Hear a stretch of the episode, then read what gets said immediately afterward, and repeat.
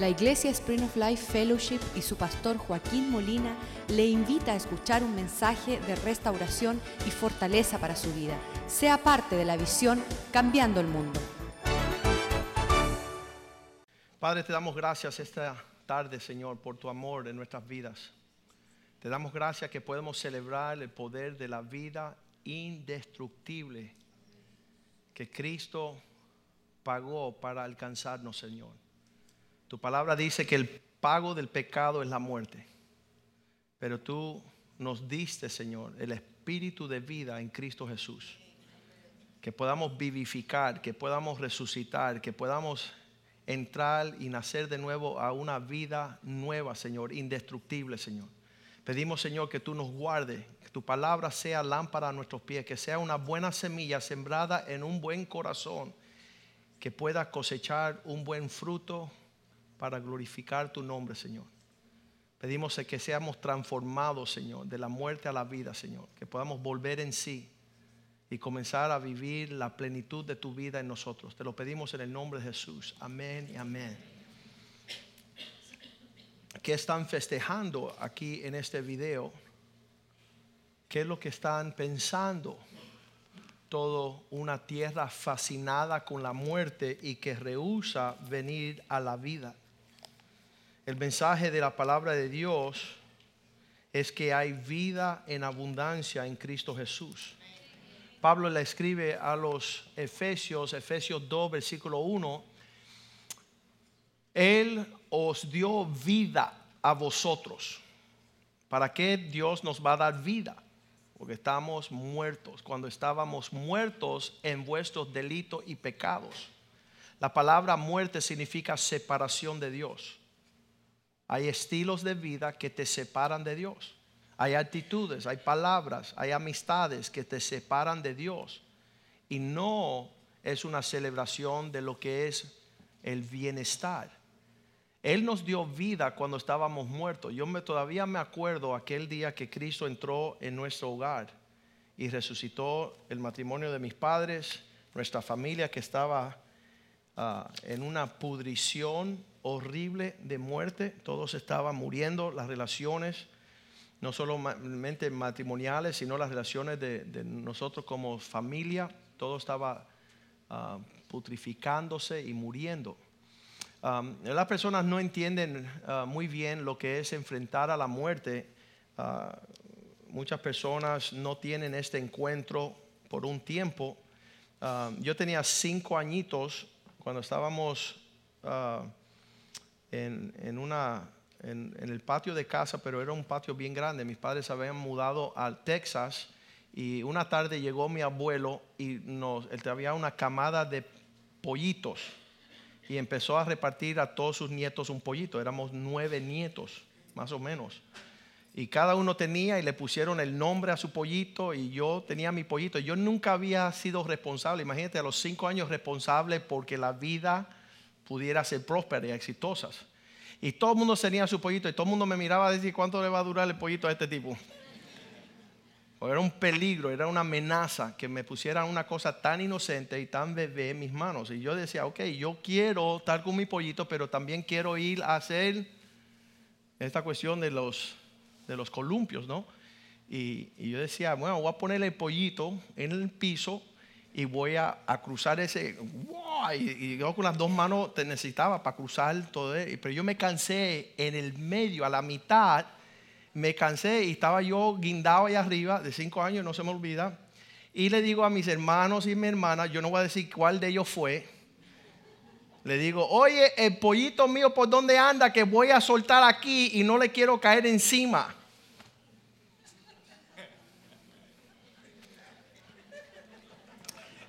Tírate, no hay problema. Suelta. Y yo me acuerdo que yo no quería soltar, porque yo sabía, si yo suelto y esa pobre criatura estaba ahí abajo, la iba a escachar. Y yo veo que hay una silla, está cerca la silla. Yo dije, bueno, si yo me tiro para la silla, ahí está, el pollito está safe. Y me tiro para la silla y la silla se cae para atrás y yo me caigo encima de la silla y el pollito quedó despescuezado, despollado.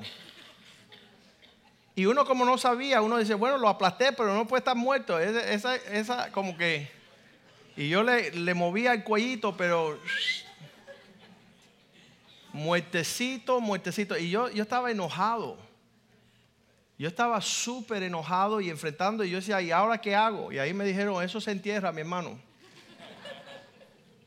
Eso se entierra. Y esa fue mi experiencia horrible, enfrentando la muerte por primera vez. Ah, le puedo decir, a lo largo de los últimos ah, años eh, falleció mi abuela con 103 años. Y, le digo que, que, viendo cómo Cristo estuvo ahí en todo ese proceso fue hermoso. Dice la Biblia que la muerte de los santos es hermoso en los ojos de Dios. Dice que ellos duermen.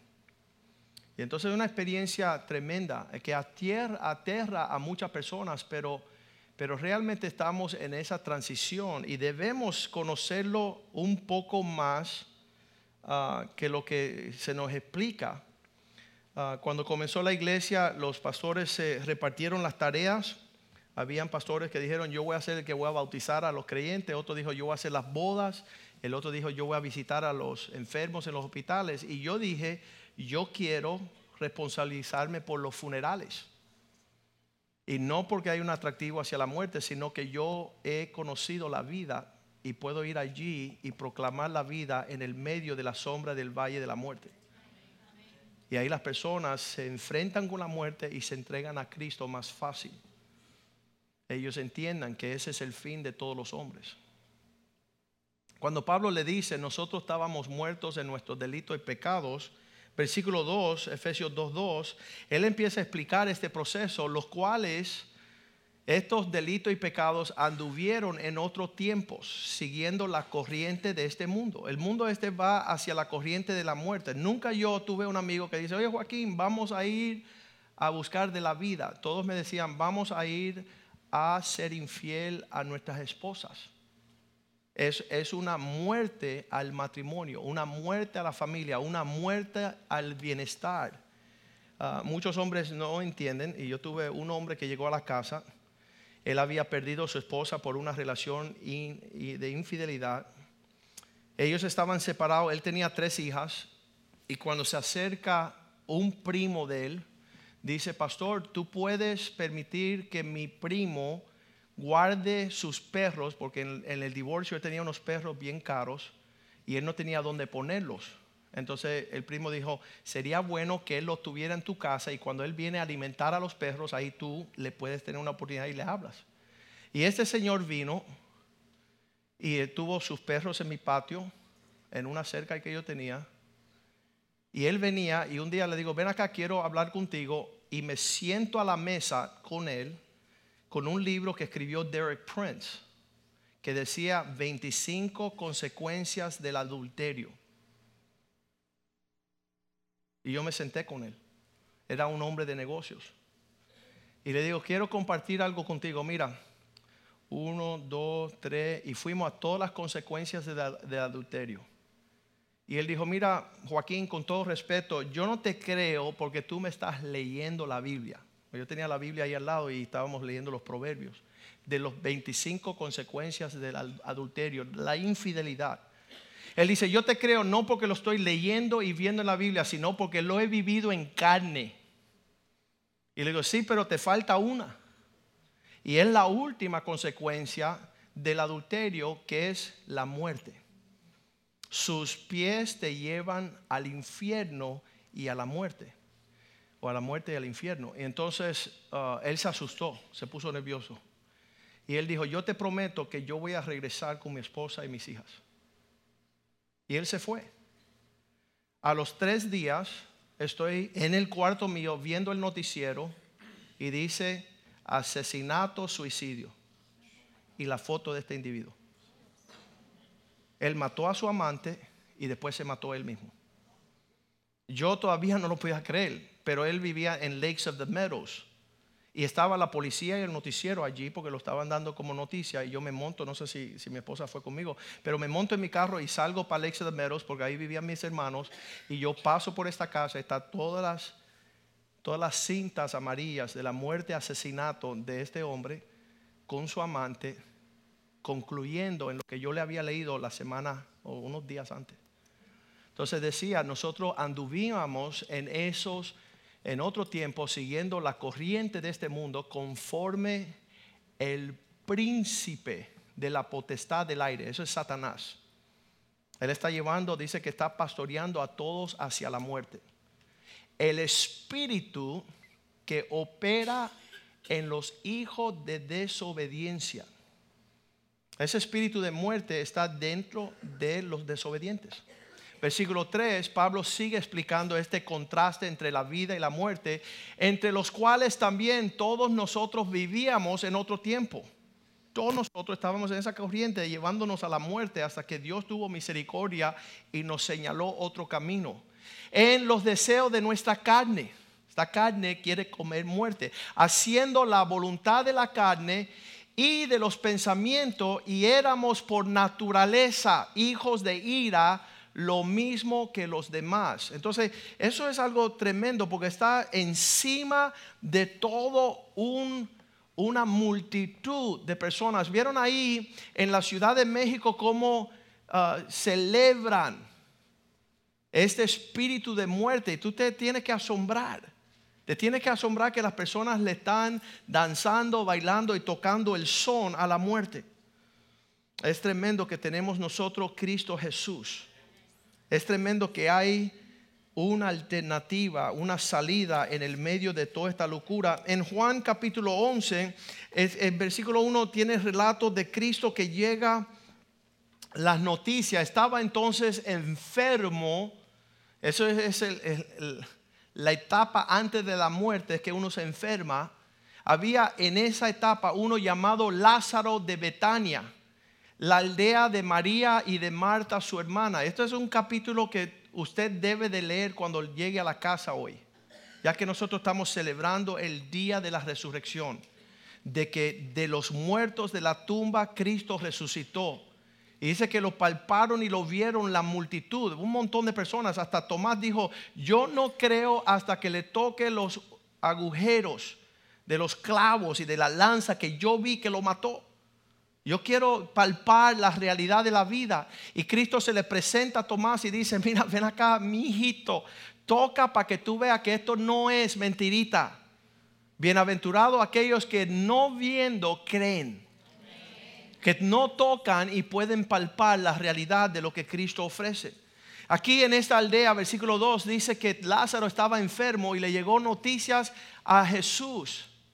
María, cuyo hermano Lázaro estaba enfermo, fue la que ungió el Señor con perfume y lo enjugó los pies con sus cabellos. Versículo 3. Le mandaron noticias a Jesús. Enviaron pues las hermanas para decirle a Jesús, he aquí el que tú amas está enfermo. Y conocen, conocemos la historia que llega Jesús ese día, está la tumba cerrada y empiezan a decir las hermanas, llegaste tarde. Y él le dice, ustedes no conocen quién soy yo todavía. Todavía no han palpado la realidad quién soy. Versículo 36 dice que el mal olor de la tumba. Dijeron entonces los judíos, mira cómo él le amaba. Jesús llegó, estaba quebrantado. Versículo 37. Algunos de ellos dijeron, no podría este abrir los ojos a los ciegos, hacer hecho también que Lázaro no muriera. En este entonces ah, muchas personas pensaban, si llamamos a Jesús y Él ora por Él, en vez de morir va a sanar. Pero Cristo quería mostrar que aunque estaba muerto, su amigo Lázaro lo iba a resucitar de los muertos. Y cuando llegó a la tumba le dijeron, no abras la tumba porque ahí el olor es insoportable. La muerte tiene algo súper agresivo que es la peste, el, mal olor de la muerte. Eh, es, horrendo. Dice que las personas que mueren en un apartamento se descubren por ese olor que entra a los otros apartamentos. Se puede oler por mucho, mucho, mucha distancia. Estaba hace cinco años, estábamos aquí un domingo resurrección Y yo voy a tener tremenda prédica sobre la tumba de Lázaro y los muertos. Y, yo ya estaba preparado. Yo decía, esta prédica va a ser la mejor. Y voy a desglosar detalle por detalle cómo Jesús entró a esa tumba y llamó a Lázaro y resucitó. Y ese día viene una señora, boom, y se sienta aquí en la fila de adelante y era la estrella número una pornográfica de Europa. Y yo dije, ¿qué hace esa mujer aquí? Y ella va a dañar nuestra reputación. Porque va a decir, el pastor de la pornográfica. Iba a dañar nuestra dignidad. Y yo estaba horrorizado. Y yo le decía a los jugueros, sáquenla de aquí, sácanla para afuera. Y el Señor me dijo, Joaquín, tú apestas más que ella o no te olvidas de dónde te saqué. ¿Sabes qué? Nos olvidamos. Nos olvidamos de dónde, yo siempre digo, el sumidero donde Dios me encontró. Peor que eh, ese, esa, vamos a leerlo bien rapidito, Juan capítulo 11. Dice que ellos le decían a Jesús, no te atrevas a abrir esa tumba donde se encuentra Lázaro, porque ya no soportamos que lleva cuatro días de herdor. Y cuando está Jesús explicando este relato, en ese entonces yo decía, ¿qué hace esta mujer aquí en esta congregación? ¿Mm? Versículo 39. Juan 11, 39. Jesús dijo, quitar la piedra y María, la hermana de él, había muerto, ah, que, había, la hermana del que había muerto le dijo, Señor, y ella ya porque es de cuatro días. Es, esa mañana, hace cinco años, esta mujer se quebrantó y resucitó entre los muertos. Aceptó a Cristo. Estaba llorando, estaba tocada por el Señor. Había volvido, vuelto a, a los diez añitos antes de que entrara en toda la perversión del pecado. Y realmente Dios ese día me llamó la atención bien fuerte. Él dijo, Joaquín, tú no hubieras quitado la, la piedra de la tumba de Lázaro. Y eso es lo que Cristo vino a hacer en nuestras vidas. Él viene a lidiar con ese, ese nivel de nuestra inhabilidad de entender lo que Él quiere hacer. Es tremendo que en ese entonces cuando María trata de detener a Jesús y él, e, ella dice, estás demasiado tarde, tú no puedes lidiar con esto. El versículo 25, Jesús le dice, yo soy la resurrección y la vida. El que pone en mí su creer, aunque esté muerto, vivirá.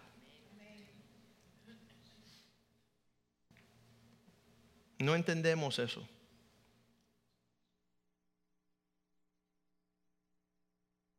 Versículo 26, y todo aquel que vive y cree en mí no morirá eternamente.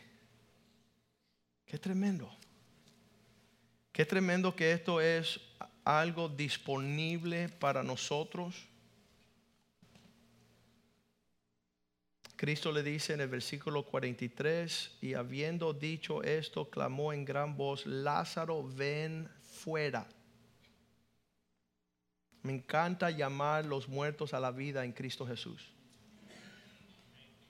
Aquellos que no tienen esperanza, aquellos que no tienen cómo salir adelante.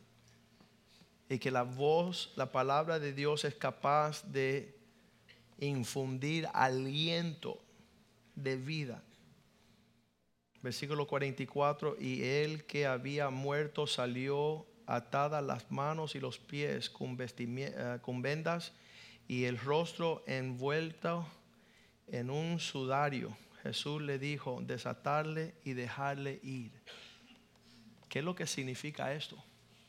Para una grande multitud de personas que andan como zombies, que no están viviendo la vida, que no están disfrutando lo que Cristo tiene para nosotros. todo el relato bíblico en 1 de Corintios 15. Por eso me encantan las funerales cuando Cristo dijo es necesario que este cuerpo mortal se vista de inmortalidad, porque la carne y la sangre no pueden heredar el reino de los cielos. Este cuerpo, yo no sé usted, pero tengo 50 años y a los 40 años empecé a ver que este cuerpo se está corrompiendo. La gente con el maquillaje y la cirugía plástica tratan de levantar, de levantar. Pero esto va para abajo como el gusano. A la pudrición. Quiere desanimarse, vea su trasero en el espejo un día. Después de los 40 años. Es triste, es deprimente. Pero en Cristo hay vida hermanitas, amén. Esto no lo arregla ni el médico chino, decía uno. Solamente el poder de Cristo Jesús. Dice que aún los muertos, los, huesos muertos de los profetas levantaban los muertos. Y yo tengo esa certeza en mi vida. Yo, yo no acepto toda esta cuestión cuando estaba eh, ah, Pablo escribiendo sobre estas cosas en, el capítulo 1 de Filipenses, él, hace un contraste de la vida y la muerte, donde él dice estas palabras. Ah, vamos a leer la primera, eh, perdón, Filipenses capítulo 1, versículo 24. Vamos al 23. 23 dice, porque de ambas cosas, ¿cuál ambas cosas? el vivir o morir. Estoy puesto en estrecho, estoy entre quiero irme con Cristo, quiero quedarme con ustedes, no sé si ah, dice puesto estrecho teniendo deseo de partir y estar con Cristo, lo cual es muchísimo mejor. ¿Qué, ¿Qué es lo que está diciendo Pablo aquí? Que estar vivo eternamente con Cristo es muchísimo mejor que estar aquí en la tierra. Todavía no entendemos eso. Hay un montón de gente que están aterrados por el morir. Pablo decía, el morir es ganancia. Y él está aquí hablando a los filipenses. Dicen, ¿sabes qué? Yo estoy siendo estrechado entre dos cosas. Quiero irme con Cristo ya, porque sería muchísimo mejor. Y yo creo que si los cristianos no entran en esa realidad, siguen preocupados. Tim Marín de dos pingües, ¿quién se va primero? ¿Tú o usted, o yo? Ah, la gente no quiere.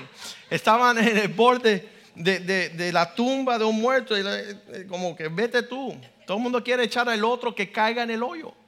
Pero Pablo decía, muchísimo mejor estar con Cristo. Versículo 24 dice, pero quedar en la carne es más necesario por causa de vosotros. Señor, me quiero ir contigo porque es muchísimo mejor, pero sé que si yo me voy, todo el mundo se va a buscar los huevitos y el conejo. Pastor, help me. Help him, Lord. Si se va el pastor, se va, todo el mundo busca su cestita y empieza a buscar. Mi hijo estaba diciéndome eso anoche. Dice, papá, tú no entiendes que la gente que hacen eso es que no saben. Y yo decía, ¿cómo no saben? Tienen que, nosotros tenemos que tener a Cristo, tiene que ser real y vivo y eficaz. Y entrábamos a orar por Lorenzo. Lorenzo era un señor mayor que sirvió aquí muchos años. Nosotros le decíamos nuestro Lázaro porque cinco veces estuvo en el hospital por morir y resucitaba y, volvía. Y un día fuimos, como la cuarta vez, a ir a ver a Lorenzo y estaba entubado, estaban las máquinas. Yo estoy aterrado en el hospital cuando voy, que hagan ti. ¿Qué, ¿Qué sucede si eso sucede en nuestro medio? Y cuando estábamos orando por Lorenzo, que hicimos la vuelta, entramos al cuarto, estaba tan entubado y tan inflado y tan desagradable que el pastor Mediero dice, vámonos que ya se fue. vámonos que ya se fue. yo dije, oye Mediero, hazme favor, el día que yo esté enfermo no vengas a orar por mí. Yo no quiero un pastor que está llegando. Bueno, el pastor Rivera fue a visitar a mi suegro la semana pasada. Y mi suegro, ahí, el pastor Rivera y su esposa Clara fueron a ver a mi suegro que estaba internado. Y un ataque del corazón. Y llega José Rivera y el otro estaba diciendo, oye, nos vemos ahí arriba. El suegro mío se estaba despidiendo. Y decía, ya yo estoy listo para irme. Y Rivera dijo, ah, yo voy a orar por ti, aunque tú creas que tú te vas. Y, y, oye, la suegra mía le salvó la vida a mi suegro. Increíble. Esa es la oportunidad de decir, déjalo descansar. Para despedirlo, no, ella le llamó el 911, le salvó la vida. Lo llevaron al hospital, lo operaron, está más vivo el suero que antes del ataque al corazón. Pero el pastor Rivera llegó, oró por él y, lo bendijo. Y está vivo todavía el suegro. Suegro, te quiero. Qué tremendo, qué misterio la vida. Entonces yo creo que en lo que estamos vivos vamos a servir a Cristo con todas nuestras fuerzas. No vamos a permitir que los muertos de este mundo sean más sagaces que nosotros que tenemos la vida. Y donde quiera que olfeteamos la muerte, vamos a llegar y proclamar la vida, resurrección de Cristo. Así hacían los apóstoles. Cuando ellos vieron el poder de la resurrección, ellos proclamaban esta realidad. Mira lo que dice Pablo ahí, dice el versículo 25, Filipenses 1:25. Estoy convencido, confiado en esto, sé que quedaré, que aún permaneceré con todos vosotros para vuestro provecho y gozo de la fe. Él, él diciendo, yo quedándome aquí voy a poder ayudarlos a ustedes fortalecerse en esta vida que está en Cristo. Hay algunos hermanitos que no ayudan a nadie que no son provechosos para el gozo de la fe de nadie. Es triste. Versículo 26, diciendo Pablo finalmente, para que abunde vuestra gloria de mí en Cristo Jesús por mi presencia otra vez entre vosotros. Si yo voy a estar presente, yo quiero ser la fuente de la vida a los que tienen a mi alrededor. Y hay gente que están tóxicamente siempre sacando la muerte, invitando al pecado, a la lujuria, a la maldad. Eso no somos nosotros los cristianos. Me encanta Lucas 24, 6, donde dice, hey, dejen de buscar aquí. Dejen de estar buscando aquí. Porque aquí ya no está. Lucas 24, 6 no está aquí, sino que ha resucitado. Acuérdense de lo que Él os habló cuando aún estaba en Galilea.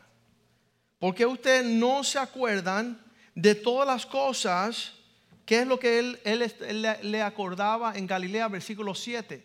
Él le decía a ustedes diciendo es necesario que el Hijo del Hombre sea entregado en manos de los hombres pecadores y que sea crucificado y resucite al tercer día. ¿Por qué lo están buscando en la tumba si él dijo que él iba a resucitar? Aun cuando las mujeres encuentran la tumba vacía, versículo Lucas 24, 11, dice que ellas regresaron a decirle a los once que él ya no estaba en la tumba, mas ellos le parecían locura las palabras de ella y no las creían. Usted encuentra curioso que personas no nos creen que Cristo está vivo. Haga el desafío. Hagan el desafío de invitar a Cristo, que es el autor de la vida, donde quiera que usted vea la muerte, donde usted vea la destrucción, donde usted vea que no hay esperanza, usted preséntenle aquel que resucitó de entre los muertos. Hechos 3:15. Pedro le decía a la multitud, ustedes crucificaron mataron el autor de la vida, a quien Dios ha resucitado de los muertos, del cual nosotros somos testigos. Hemos visto la realidad de que Cristo ya no se quedó a la pudrición. Hechos 4:33. 33. Eh, Con gran poder los apóstoles testificaban daban testimonio de la resurrección del Señor Jesús, abundante gracia era sobre todos ellos. Sabes, me encanta ver una situación imposible y comenzar a hablar de aquel que resucitó. Primera de Corintios 15, 3 dice, por esta razón quiero informarle como orden de primera importancia. Primeramente os he enseñado lo que así mismo recibí. Esto es lo que yo recibí. Que Cristo murió por nuestros pecados conforme las escrituras. Versículo 4. Fue sepultado y que resucitó al tercer día como la escritura lo profetizaron. Fue sepultado y resucitó el tercer día. Versículo 5 dice que le apareció a Cefas y después a los doce.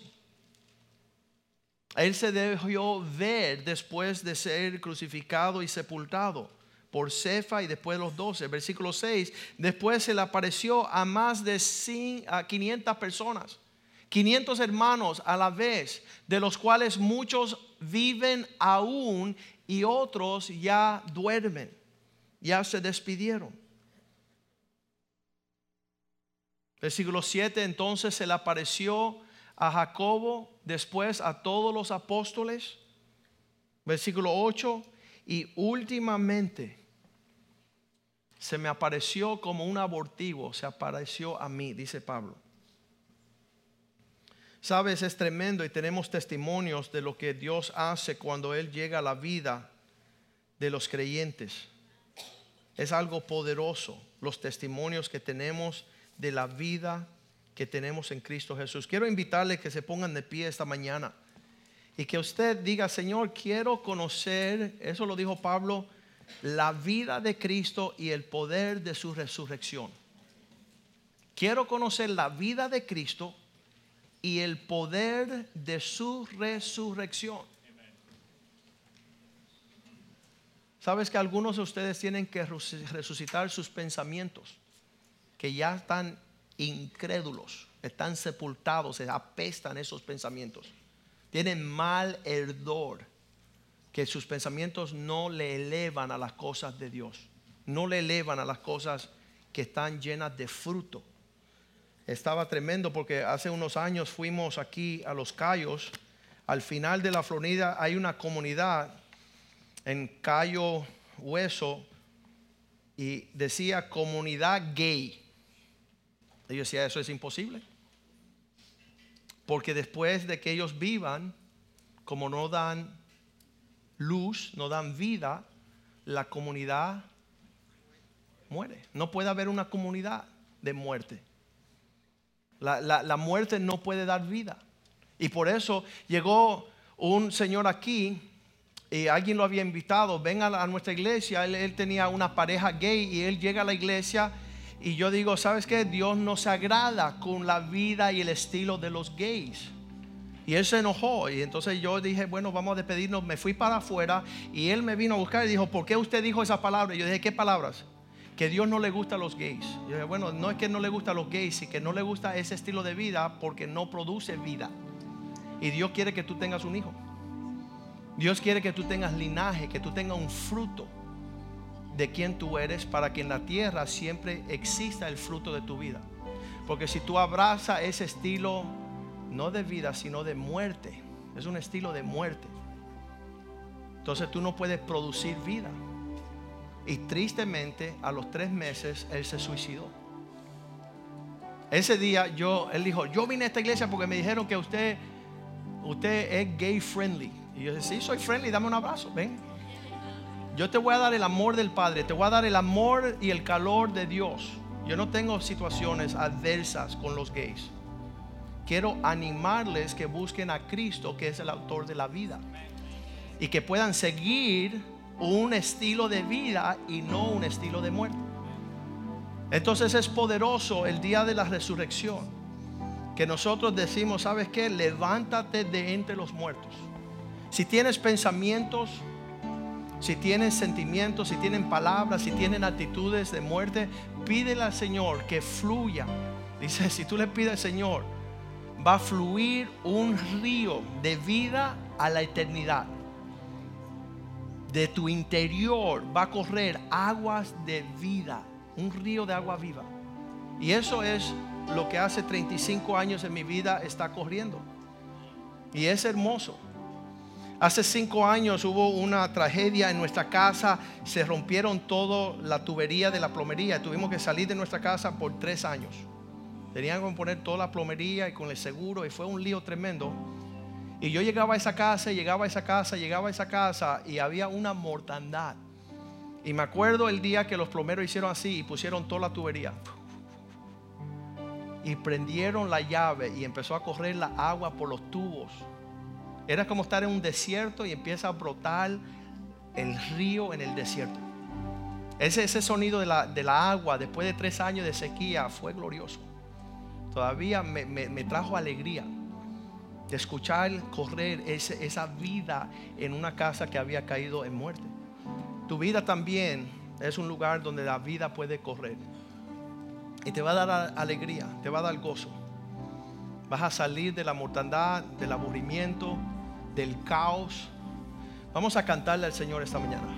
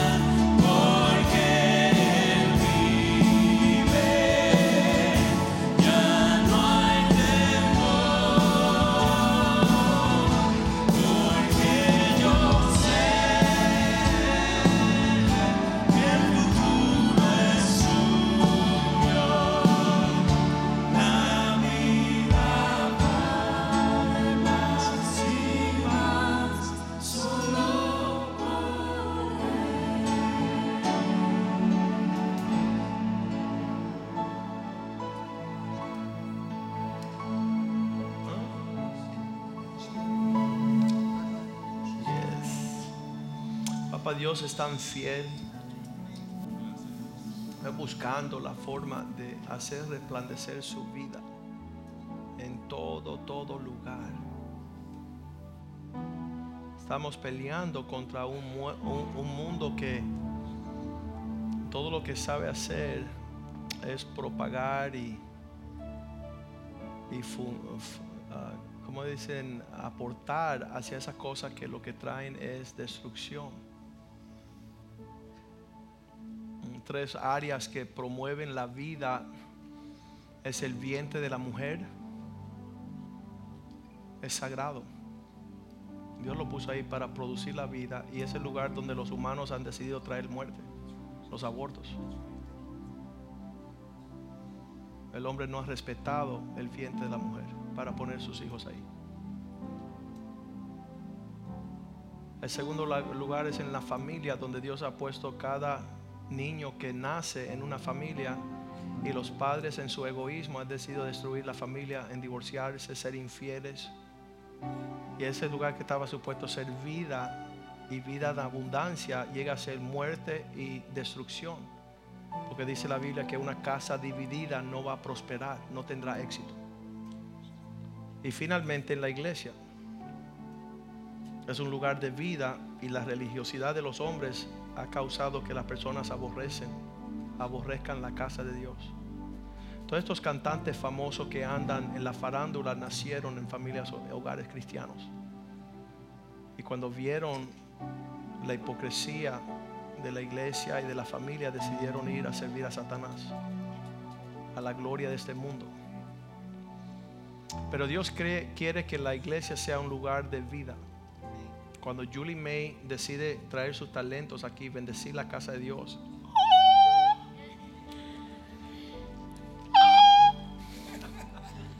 Qué linda. Qué linda que trae su mayor gloria a la presencia de nuestro Dios. Que Dios la prospere a ella y la bendiga, porque el mundo, el mundo rechaza eso.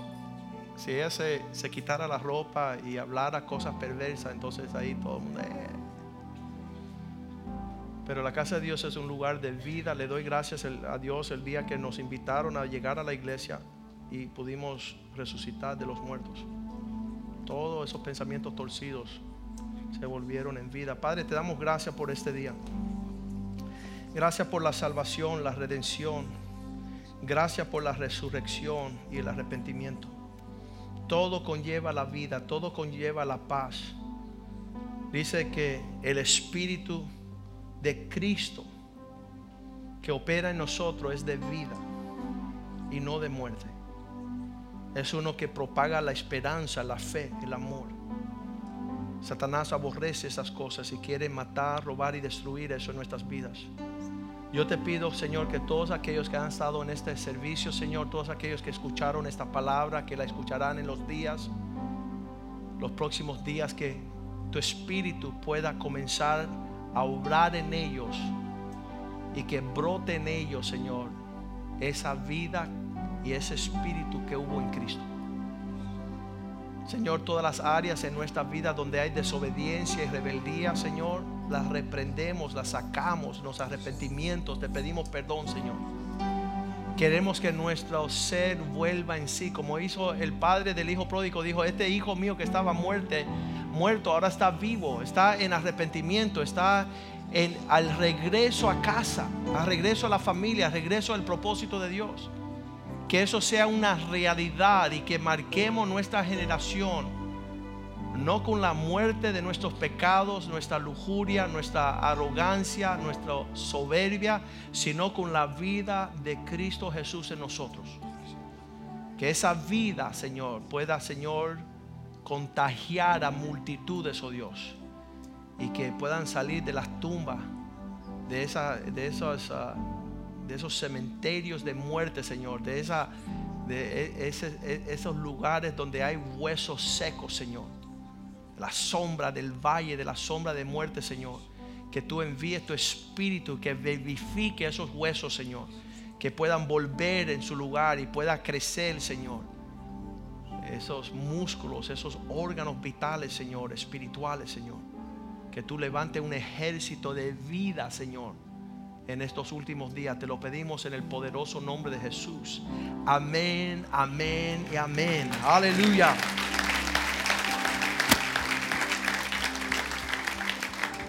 Ahí Jesús le dijo a sus discípulos, ¿ustedes por qué no se van? Dice, porque solamente tú tienes palabra de vida. No hay otro lugar donde vamos a escuchar lo que hemos escuchado esta mañana.